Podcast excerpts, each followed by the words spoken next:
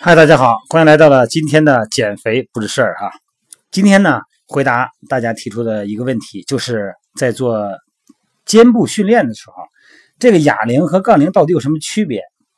因为在美拍直播的小视频里边呢，我发过很多的训练的动作，在我的微信平台上呢，也有大量的训练视频，还有一百有一百快两百了吧，一百九十多条哈。在我们的线上减肥训练营呢，也会有分为家庭训练版的和。场地健身训练的两版啊，两种训练体系。那么大家就会提出问题了：那个哑铃和杠铃到底有没有区别？给您解释一下啊。这个主要是说肩部训练中，咱先说肩部训练啊。这个肩部训练呢，肯定少不了推举的动作啊。最常用到的就是那个哑铃和杠铃推举。呃，相对于相对应的就站姿或者坐姿两种姿态哈。推举动作呢是综合训练三角肌。啊，三条肌肉整个的一个复合动作，在动作执行过程中呢，还需要肱二头肌、肱三头肌、斜方肌、肩袖肌群、背阔肌啊等等周边肌群呢辅助完成这个整个动作。所以说呢，推举动作呢，相比其他的肩部动作，可以举起更大的重量，对于肩部的整体刺激效果呢，那是最好的。咱们这个杠铃啊，这个肩上推举呢，呃，可以综合的锻炼三角肌的所有肌肉了，这就不用说了哈。但是呢，更加倾向于前束、中束，哎，越往后呢，参与动作的比重就越小，尤其是后束呢，参与的相对比较少，但它也参与哈。你看这个，一般咱们说哑铃哈，咱们说哑铃训练呢，一般你可以用的重量呢，相对会比较小一些，因为两个手呢不能相互支撑嘛。啊，杠铃中间有一个杆儿哈，两个手可以腕关节呢稳定性的比较好，但是哑铃呢。腕关节稳定性比较差，哎，它涉及的肌肉群就更多。嗯，你看，一般都是在我的线上减肥训练营上，我都会发给大家视频嘛，一边做视频一边做语音描述。啊，两脚一定要平放在地板上啊，两脚占据的同肩宽，大小腿九十度哈，全脚掌踏地，保证身体呢有一个坚实的地基。然后呢，腹部保持中立位，然后呢，骨盆啊放正。整个的脊柱呢放正哈，肩带后缩下压，两个手呢握住哑铃，啊，牢牢的控制在双手里边哈，手腕呢一定要保持中立，然后呢咱们保持一个上下的推举过程，这个就不再详细描述了哈。那么在整个的过程中呢，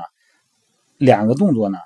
哑铃和杠铃哈这两种训练形式呢各有利弊啊。咱们说这个杠铃哈，杠铃呢，你看它就能举起更大的重量，主要是因为它相对稳定嘛。对于上肢的整体力量增长非常有效。你要想用大重量的哑铃不太容易啊，大重量的杠铃比较容易。这样的话呢，这个包括咱们的肘部哈，因为咱们的肘部会前移，导致三角肌的前束跟中束呢施加更多的负重。一般呢后束负重较小哈。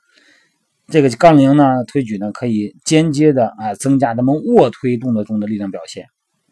啊，推举更大的负重呢。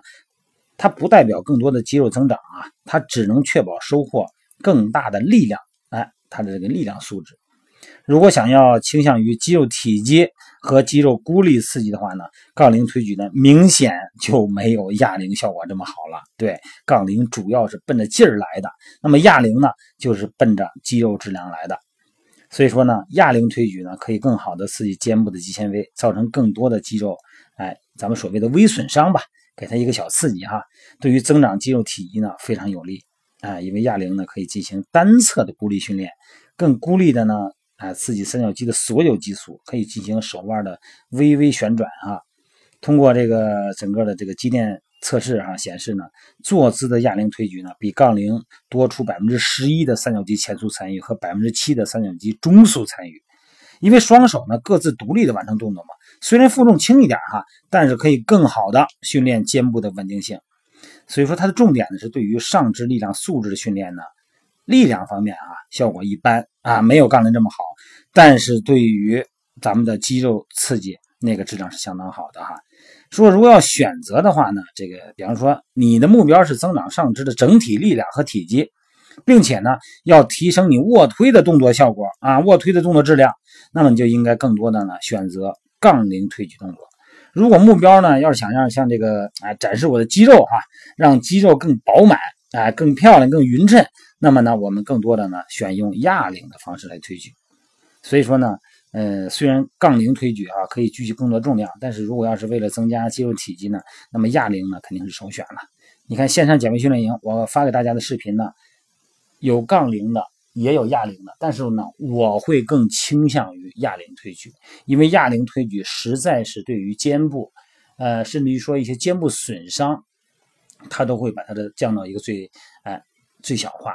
尽可能的减少它的损伤，因为毕竟我们在。哑铃做训练的时候呢，我们可以选择轻一点的重量，在动作中我们可以进行微调整啊，这样的话呢，可以强化肌肉感觉，降低动作的危险程度，好吧？不管是增肌还是减肥哈，肌肉训练呢都不能少。你看美拍直播，还有我的喜马拉雅音频，包括微信平台和个人微信哈，每天都会有大量的这个留言啊，这个大家很多的朋友们都说，就说我。我每天都这么努力的训练哈，努力的减肥，我一天我都跑十公里呢。我们要不不跑都十公里，我得走十公里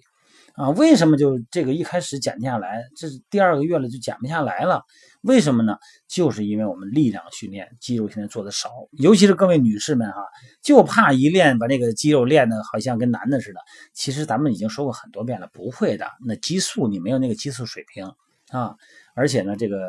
我们的蛋白质摄入量呢也没有这么高。啊，诸多因素，内分泌的因素、营养因素、训练因素，都不可能说把女士肌肉练得跟男的似的。那你说不对呀？那个很多的那种比赛我也看了哈，那个肌肉比赛，我看那女的跟男的似的，呃，那不是练出来的，那不是练出来的哈。你包括男性，如果你要是看到那种豁大豁大的哈，你你不你放心吧，你练不出来，人家不是练出来的哈，人家是那啥出来的哈，咱不能跟人学，咱们呢好好的练。增加咱们的综合素质，然后呢，改变咱们的体型，也不会影响咱们的身体健康，好吗？今天聊到这儿了啊，然后咱们还是一会儿呢美拍直播见。很多的话题和细节呢，在我的微信平台上输入一些关键词，比方说胸部，哎，就会弹出相对应的视频和图文啊，背部、腿部、肩部啊，增肌减脂啊，输一些关键词就有相对应的文案出现哈，咱们大家可以参考一下哈，找到一个适合你的。不见得都对啊，你慢慢找感觉好吗？嗯，好，咱们先到这啊。